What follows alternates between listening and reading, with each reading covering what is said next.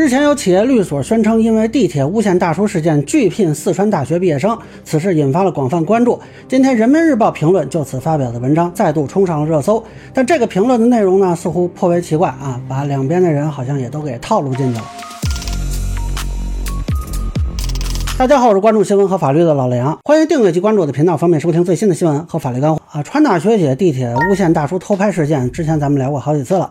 那之前呢，我就说过这个事儿有可能成为类似彭宇案的标志性事件啊，造成持续的讨论啊。结果后续呢，不但在各种社会新闻下边有人提及啊，还有至少三次出现拒聘四川大学毕业生的言论。那其中一家呢，还是北京的一个律所啊。当然现在呢，基本上都改口了啊，那个律所还被律协给约谈了。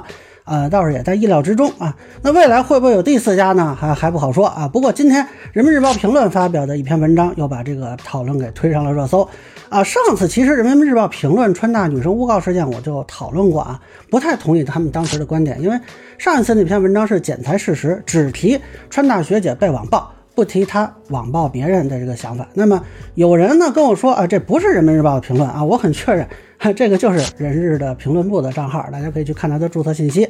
但老实说，上次的文章呢，我觉得还只是观点的侧重点不同吧。那这篇呢，由郑音撰写的，为川大学生贴标签，只会将更多人才挡在门外，就有点滑稽了啊。我要是川大呢，啊，非得骂他们不可。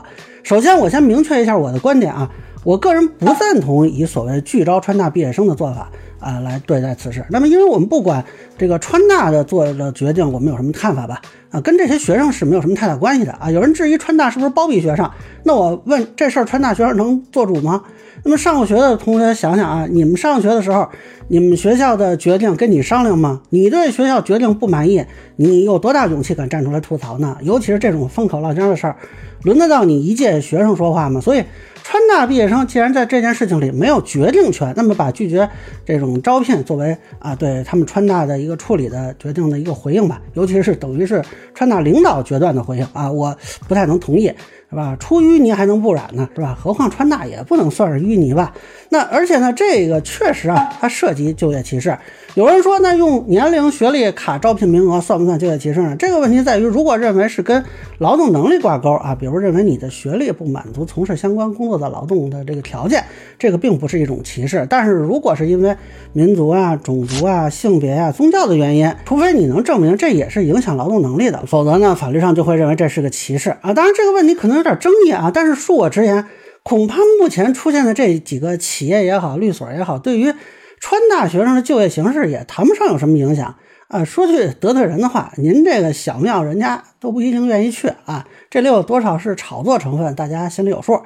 但是人日的这篇文章啊，我就有点不能理解，因为他前半截跟我观点差不多，但是后半截突然笔锋一转。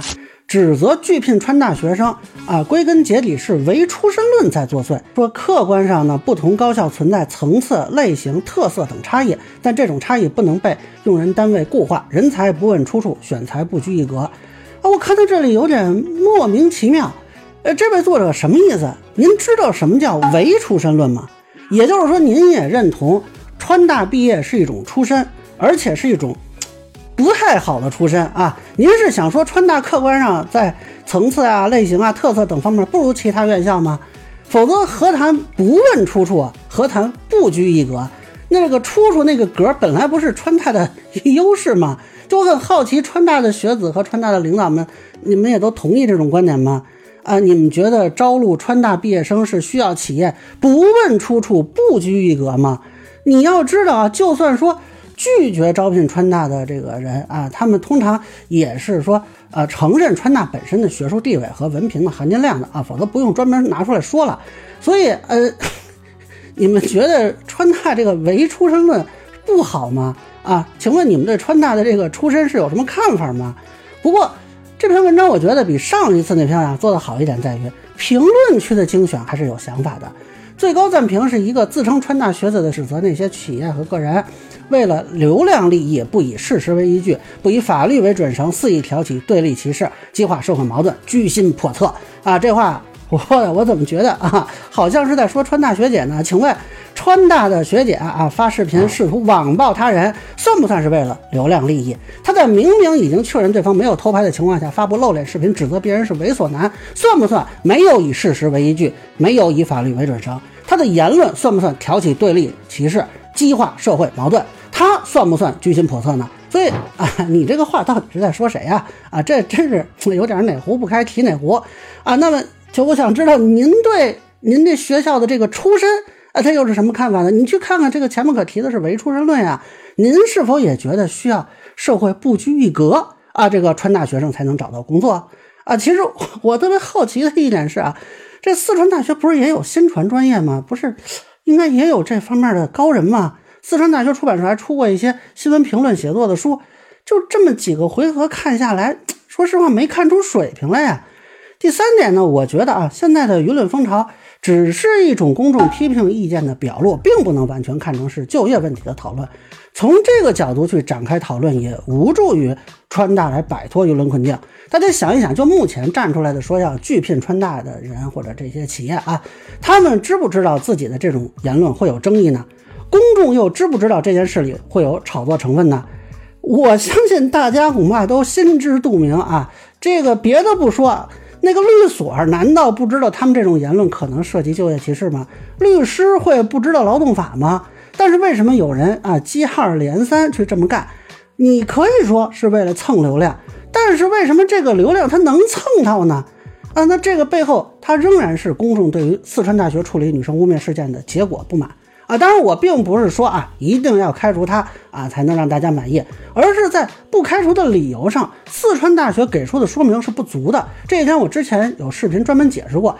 那么还是回到我上次说的，这件事会变成类似彭宇案那样撕裂社会共识的标志性事件。那么烦请四川大学和人民日报的老师回看彭宇案，是没有官方解释澄清吗？是没有法律结果吗？人民法院报。最高法是没有反驳过吗？有用吗？啊，虽然我们可以从技术上、从专业上去解释彭宇案，但是公众因为彭宇案对法院判决的信任撕裂是没有完全被解决的。那么到今天，这个案子的影响依旧存在。那么你们根据什么认为今天凭着川大这样一份通报啊，媒体上几篇逻辑感人的文章就能让川大摆脱困境呢？那么是不是考虑面对公众这件事的质疑呢？是不是考虑去说明一下川大学姐她是不是靠着卑鄙手段获得的和解？是不是考虑解释一下川大学姐所谓道歉却精选评论的行为是如何评价的呢？如果说还是依旧啊回避公众在这方面的质疑点，继续挑出极少数的啊过激啊出格的言论，甚至把这个问题往就业上牵引啊。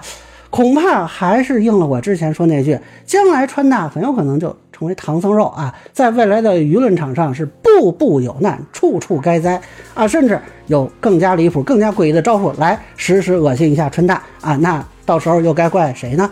那以上呢就是我对四川大学学生被拒招聘事件的一个分享，个人浅见难免疏漏，也欢迎不同意见小伙伴在评论区、弹幕里给我留言。如果你觉得说的还有点意思，您可以收藏播客老梁不郁闷，方便收听最新的节目。谢谢大家。